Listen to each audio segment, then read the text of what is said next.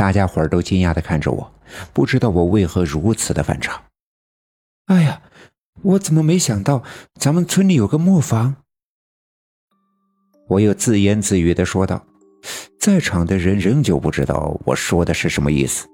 听我这么一喊，我奶奶瞬间想起了什么，也跟着皱起了眉头，连忙从炕上的饭桌旁站了起来，从人们的背后绕过来到炕边，就要穿鞋下地。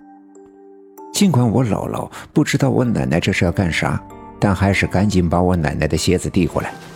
我奶奶穿好鞋，顺手在对面的柜盖上拿起外衣穿上，转身对我的姥爷说：“亲家呀，看来这饭我吃不成了，有要紧的事要做。刚才呢，大勇这孩子一句话提醒我了。”我姥爷虽然不知道我奶奶要去干什么。但这么多年呀，他知道我奶奶是个做事慎重的人，不会平白无故的如此的紧张，想必一定是有什么重要的事情，于是也赶紧下地说：“呃，要要紧吗？要不我也跟你一起去，没准呀帮得上手。”我奶奶摇了摇头，冲着我说：“大勇啊，赶紧跟奶奶走。”说完，抬头对我姥爷说。不用，这个忙呢，你帮不上。大勇、老二，我们三个就行了。说完，又对正坐在炕上一脸雾水的我爷爷说：“你们老哥俩接着喝，我们去办点事儿。”说完，带着我和爸爸转身出屋。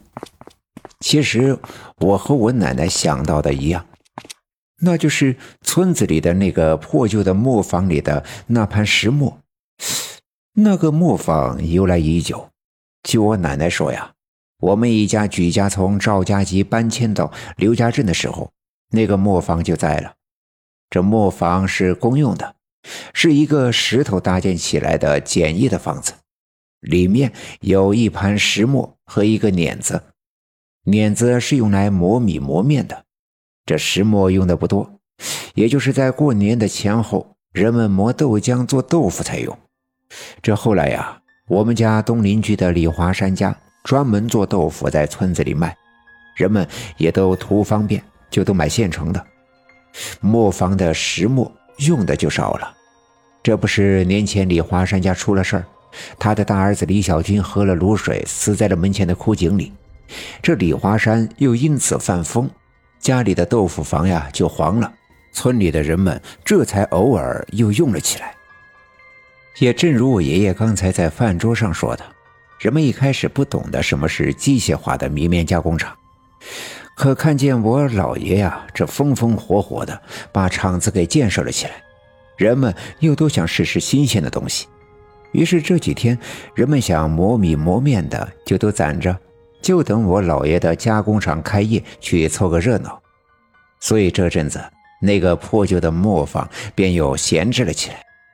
这个磨坊别看破旧，那可是我和村子里的孩子们呀最喜欢的去处。我们经常聚在这里玩耍。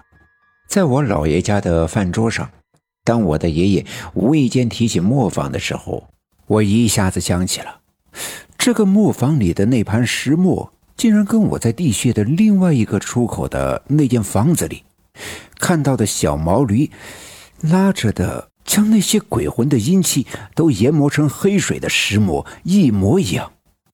难道真的就是磨坊里的这石磨？如果是，那么刚才我们来之前看到了新一轮的百鬼夜行，接下来一定是用石磨压榨阴气。那么，我们到磨坊里肯定能够找到一些蛛丝马迹。当然，我在我姥爷家反复的自言自语提到磨坊的时候，我奶奶也立刻的想到了这一点。于是，我们才离开饭桌来到这里。